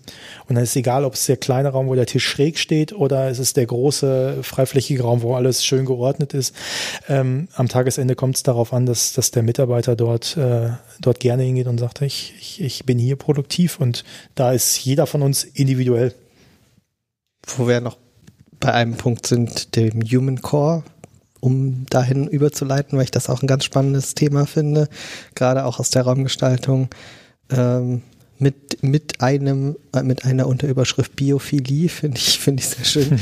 ähm, ja, also was, äh, das ist natürlich was, was, was gerade durch so eine Raumgestaltung unterstützt werden kann, die Räume menschlich zu machen. angenehm zu machen. Und da finde das finde ich finde ich finde ich ganz interessant mal zu hören äh, aus deiner Sicht, ähm, weil natürlich gerade wenn man klassischerweise an Büroraumgestaltung denkt, ist es eher kalt Hm? in Anführungszeichen. Also selbst wenn da mal Farbe drin ist, ist es halt sehr, sehr steril. Man hat da so einen Schreibtisch, irgendwie vielleicht ein, ein Regal und einen Stuhl und das ist halt sehr basic. Also Human Core sieht man da meistens nicht Klar. in klassischen Bürogestaltungen. Deshalb, das ist natürlich ein spannender, spannender Faktor, wie ihr, wie ihr das quasi dann auch mit einbezieht in solchen Planungen. Also wie weit, wie weit das geht, bis wahrscheinlich ja bis hin zu Licht und, und, und Dekoration und so. Genau, das, äh, das sind die Punkte, die du, die du schon angesprochen hast. Also den Raum halt entsprechend wohnlich zu machen. Und äh, ja, wir haben es heute schon mehrfach gesagt, äh, zu Hause mache ich meine letzten Mails zu Hause im Wohnzimmer auf der Couch, weil ich dort, ähm, weil ich dort entsprechend äh, produktiv bin. Ähm, aber halt auch im Büro sollte es, sollte es Orte geben, wo das, wo das Thema Wohlfühlen im, im, im Vordergrund steht und, und Wohlfühlen und Unternehmen sind auch wieder so zwei Wörter, die man eigentlich nicht äh, äh, traditionell in einem Satz ähm, verbindet. Aber im Grunde geht's geht's ja eigentlich darum. Ähm, und Du sprachst gerade das Thema Biophilie an. Ähm, klar geht's auch darum, äh, ja, vielleicht Orte zu schaffen im äh, draußen, wo ich, wo ich, wo ich draußen arbeiten kann, wo ich in der Natur arbeiten kann. Ähm, das ist dann meist in, in Städten wie, wie, wie Düsseldorf oder Berlin relativ schwierig, aber auch da gibt's äh, gibt's Möglichkeiten und äh, Vielleicht ist es auch einfach nur die, die, die Option, Sport zu machen. Ähm, auch hier im Factory Campus, als wir gerade äh, durchgegangen sind, habe ich unten die Dusche gesehen. Ich meine, das ist mittlerweile äh, nichts Unübliches mehr, dass in dem Büro eine Dusche ist, wo ich dann in der Mittagspause joggen gehen kann und äh, danach dann wieder frisch, frisch an meinem Arbeitsplatz ist. Aber das ist ja auch ähm, äh, gut so, dass, dass, es diese, dass es diese Option gibt, einfach auch mal ein Reset zu machen ähm, und, und mal den Kopf frei zu kriegen, um dann wieder kraftvoll, kraftvoll an den, an den Arbeitsplatz zu gehen. Und ähm, Ja, inklusive Gymnastikraum, beziehungsweise Yoga, Yoga, machen sie ja, ja, klar, hier genau, regelmäßig. Oder hier auf dem Bild war gerade so eine Laufbahn und ich Mhm. glaube, sowas habe ich auch in den Entwürfen von Trivago gesehen, dass sie das oben auch planen auf ihrem neuen Campus. Klar. Ne, so Ja, also Trivago hat es, äh, glaube ich, in den, in den Planungen drin. Ähm, eröffnet ist dieses Gebäude ja noch nicht, aber auch äh, ähm, wir, wir, wir, das ist, das ist in Düsseldorf, für die, die es nicht kennen, ähm, am, im Medienhafen. Aber ähm, ja, wenn wir wieder über den Teich gucken, klar, äh, die, die Facebook etc. hat, hat, hat einen Park auf seinem Dach, weil es dort ja auch der, weil dort auch der Anspruch ist. Der Google Campus genauso Genau, der ausgerechnet Google Campus. mit Kunst, Kunstskulpturen draußen begrünt. Ja, aber es sind halt manchmal auch kleine Faktoren, wie du schon sagst, äh, äh, der Yoga-Raum und da kann manchmal auch der, der, der Konferenzraum freigeräumt werden und äh, solche, solche Themen in der Mittagspause angeboten werden. Aber es geht halt auch einfach darum, weitaus mehr als nur den, den, den, den Raum, glaube ich, anzubieten. Es geht darum, ja, Optionen für die Mitarbeiter anzubieten, dass sie sich entsprechend wohlfühlen, dass sie sich auch mal resetten können ähm, und und äh, ja, das das Arbeiten dann auch irgendwo ein bisschen bisschen bisschen angenehmer zu machen. Und diese, diese kalten Räume, die du gerade angesprochen hast, ja, darauf die Antwort ist natürlich, sie entsprechend zu, zu gestalten. Und äh, da ist äh, unter Gestaltung verstehe ich nicht ähm, die Unternehmensfarbe äh, an die Wand zu pinseln, was ja, was ja, was wir ja häufig, was wir ja häufig sehen, sondern dem Raum irgendwie eine Aussagekraft zu geben. Und äh, ähm, da ja, spielen manchmal alte Gebäude äh, irgendwo uns in die Karten, wenn wir eine schöne Backsteinwand haben, aber auch äh, in neuen Gebäuden kann ich mit den mit den entsprechenden Accessoires und äh, Vorhängen, Materialien durchaus eine, eine Gestaltung äh, erreichen, ähm, dass ich dass ich mich dort wohlfühle. So mache ich es in meinem Wohnzimmer ja auch. Ich meine, dort hänge ich auch Vorhänge an die an die Wand und und und ähm, mit Accessoires ver versuche ich es dann auch irgendwo irgendwo wohnlich zu machen. Und nichts anderes ist im Büro auch. Und es gibt sogar Studien, die sagen, dass dieser dass dieser kuratierte Raum durchaus durchaus äh, zur Produktivität steigert. Und wo wir nochmal zurückspringen zu dem Thema davor, ähm, dass wenn ein Raum gestaltet ist, gar nicht mehr so der Bedarf da ist, ihn selber zu gestalten. Also ich habe gar nicht mehr so diesen Bedürfnis, mein, mein Poster und meinen Fikus mit ins Büro zu bringen, sondern wenn das, wenn das Büro eine gewisse Qualität hat, sinkt, sinkt dieses Bedürfnis, es selber zu tun. Weil, warum mache ich das? Äh, warum gestalte ich mein Büro selber? Ja, weil es halt kahl und, und unpersönlich ist und ich versuche ihm eine persönliche Note zu geben. Wenn das schon vorher da ist, ähm, ist dieser, dieser Anspruch dahin gar nicht mehr da. äh, total spannendes Gespräch. Sven, ich glaube, wir werden das nochmal in anderen Folgen weiter aufgreifen mit Arbeiten am Platz. Wir haben jetzt hier gerade schon mal so Pairing so angerissen, so Arbeitsformen. Ich glaube, wir können da noch tiefer einsteigen, vielleicht auch in verschiedene Formen, naja, wie Teamarbeit oder auch Einzelarbeit heute funktioniert und wie das vielleicht mit Räumen korrespondiert, zusammengehört. Ich würde dich noch mal fragen wollen, so gegen Ende jetzt unserer Sendung. Ähm, du bist eigentlich oft alleine unterwegs, so wie ich dich verstehe, und fährst zu den Kunden. Wie wichtig ist für dich persönlich eigentlich Teamarbeit? Für mich ist Teamarbeit extremst wichtig, auch wenn, wenn ich klar ähm, den, den, den Ersttermin alleine beim, beim Kunden mache, brauche ich ein, ein, ein, ein Backup äh, hinter mir, ähm, das, das bestimmte Themen bespielt. Ich bin kein Innenarchitekt, äh, ich äh, äh, brauche, brauche äh, meine Kollegen, die bestimmte Produkte für mich mit weiterentwickeln, äh, wo ein Austausch stattfindet. Also äh, wenn ich in mein Telefon schaue, wie viel ich heute mit, mit, mit dem Werk telefoniert habe, da sind so viele Abstimmungstelefonate täglich, ich so viele, ja, auch, auch über Skype etc. Äh, Methoden, dass, dass ich das gar nicht alleine hinkriegen könnte. Ähm, das war vielleicht früher so, dass auch der äh, Büromöbelverkäufer, wie er vielleicht früher hieß, äh, alleine unterwegs war und, und die Produkte an den Mann gebracht hat. Heute, heute funktioniert das nicht mehr. Also es geht gar nicht. Äh, da geht es um Sonderlösungen etc. Da geht es um, um, um Architektur, um Moderation, um Change, äh, all diese ganzen Faktoren. Äh, wenn ich die alle alleine leisten sollte, ähm, ja. wäre ich, glaube ich, übermenschlich. ja, seid ihr in vielen Konstellationen unterwegs, ne, höre ich ja, da gerade genau. so raus. Ich würde sagen, das war ein schönes Gespräch, genau. Ja, klasse, dass wir hier im Factory Campus heute sein konnten und uns hier austauschen konnten. Ich finde das sehr spannend und dieses wird das gerne noch weiter beleuchten. Vielleicht finden wir da noch mal eine Gelegenheit, da noch mal ins Gespräch zu kommen. Ich glaube, das ist ein ganz wichtiges Thema, die letztlich die Arbeitsumgebung, solange ich sie nicht zu Hause selber schaffe. Und selbst da ist es natürlich ein wichtiges Thema. Da habe ich aber natürlich meine eigene Kontrolle drüber. Ist ein wichtiger Punkt. Also ist eigentlich der entscheidende Punkt, um effektiv zu arbeiten. Wenn ich nicht, wenn ich mich unwohl fühle oder nicht in der Situation bin, wo ich das vorfinde, was ich brauche, werde ich nicht so effektiv sein wie anderswo. Genau. Material zur Sendung findet ihr in den Show Notes, deine Präsentation, das, worüber wir gesprochen haben, damit man sich auch noch mal ein paar Bilder äh, dazu anschauen kann. Vielen Dank schon mal dafür. Ähm, Links die wir, ne, Sachen, die wir angesprochen haben, werden wir da sicherlich auch nochmal verlinken. Auf euer Feedback sind wir wie immer sehr gespannt.